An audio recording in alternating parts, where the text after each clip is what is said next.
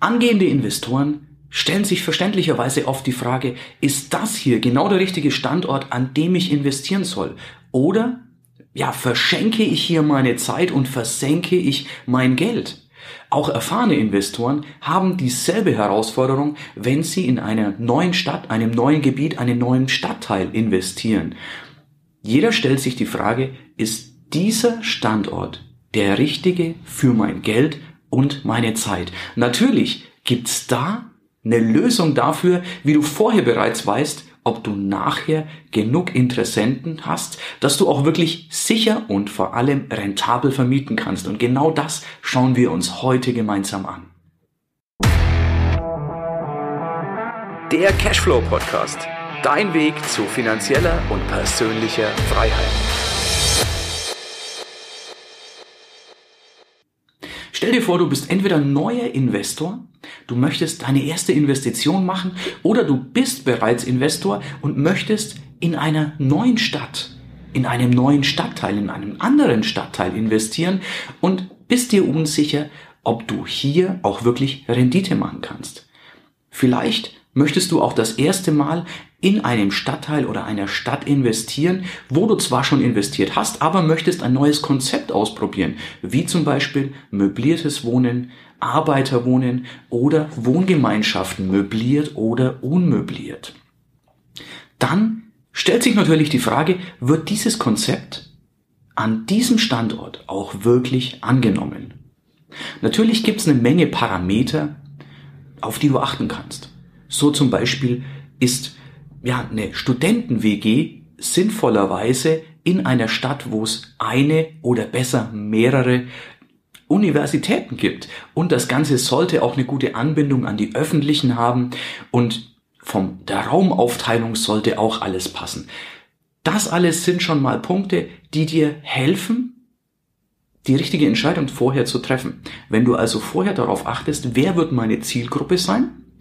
Welche Wünsche und Bedürfnisse hat meine Zielgruppe? Und wie kann ich bestmöglich darauf eingehen? Welche Lage brauche ich also? Welchen Art Grundriss brauche ich? Welche Möblierung brauche ich? Und was ist denen eben so wichtig, dass ich darauf achten muss, dass ich diesen kleinen Vorteil oder großen Vorteil gegenüber meinen Mitbewerbern habe? Darüber hinaus gibt's aber natürlich noch Tools und Möglichkeiten, wie du vorher bereits wissen kannst, wie viele Anfragen du haben wirst und ob genug gute Anfragen dabei sind.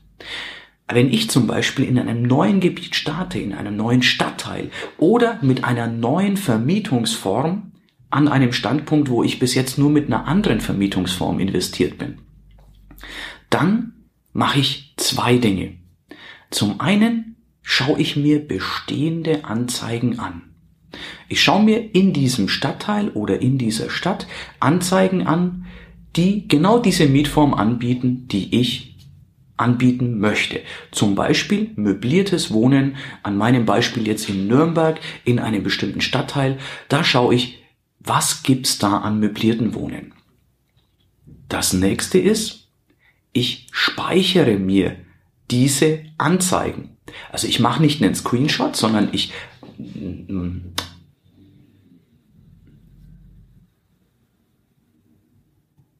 ich speichere in meinem Browser die URL, die Internetadresse sozusagen. Das mache ich dafür, um nach einer Woche und auch nach zwei Wochen nachsehen zu können, ist diese Anzeige jetzt verschwunden. Wenn die verschwunden ist, ist die Wahrscheinlichkeit hoch, dass die Wohnung vermietet wurde. Ist die nach Wochen und vielleicht sogar nach Monaten noch drin, würde ich genau diese Mietform an dieser Stelle auf keinen Fall anbieten. Denn dann merken wir, dass es nicht läuft. Das also Trick eins: Du schaust, was bieten die Mitbewerber an und findet es Absatz.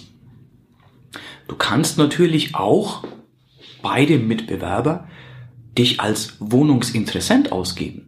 Du kannst eine Bewerbung hinschreiben, du kannst dort auf Kontakt klicken und einfach schauen, wie die Antwort ausfällt. Ist die so, dass die sich freuen, dass sich endlich jemand meldet, dann weißt du genau, okay, diese Mietform in dieser Lage ist eher nicht so toll. Ist es so, dass du eine lapidare Antwort kriegst, ja, du kannst zur Besichtigung kommen, du und die anderen 50 Bewerber gleichzeitig, dann weißt du, wow, Supermarkt, großer Bedarf.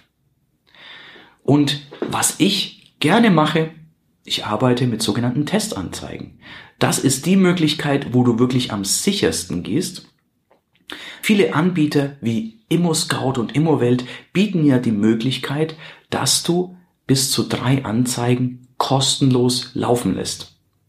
Das heißt, du stellst einfach mit Beispielbildern deine Wohnung ein, auch wenn du dir erst nur mal, wenn du gar keine Wohnung dort hast, du, ja, du machst eine Art Grundriss und lässt dir einfach ein bisschen was einfallen und tust so, als würdest du diese Wohnung anbieten. Und dann siehst du, was kommt an Feedback. Das Feedback kannst du natürlich doppelt nutzen. Zum einen ist es für dich gleich die Rückmeldung, geht denn hier was? Wirst du Mitinteressenten haben? Aber ich würde mir die nicht vergraulen, sondern ich würde denen gleich schreiben, ganz ehrlich, sorry, das war nur eine Testanzeige. Wir werden aber genau an dieser Lage in einem Monat eine genau diese Wohnung eröffnen. Dürfen wir dich als Interessent schon mal speichern und dürfen wir dich kontaktieren, wenn die Wohnung fertig ist. So kannst du zwei Fliegen mit einer Klappe schlagen. Du weißt zum ersten, ob diese Lage gefragt ist. Und zum zweiten hast du bereits Interessenten, wenn du die Wohnung dann fertig hast. Selbst wenn du jetzt sagst, naja, ich habe vielleicht meine Anzahl an Testanzeigen bereits ausgeschöpft. Es lohnt sich immer noch, auch mal 30, 40 Euro für so eine Testanzeige auszugeben, denn schließlich können dir diese 30, 40 Euro eine Menge Zeit oder gar falsch investiertes Geld sparen. Und du hast so immer die Sicherheit, dass du am richtigen Standpunkt mit dem richtigen Konzept deine Leute ansprichst und perfekt investiert bist. ja, das war's für heute. Es war schön, dass du mit dabei warst, dass wir gemeinsam Zeit verbracht haben. Unter cashflowpodcast.de findest du die Shownotes und dort hast du weitere wertvolle Informationen zu dieser Folge. Du hast Links und zum Teil auch Downloads. Wie gesagt, das Ganze unter cashflowpodcast.de. Wenn du auch zukünftig keine Folge verpassen möchtest, abonniere diesen Podcast.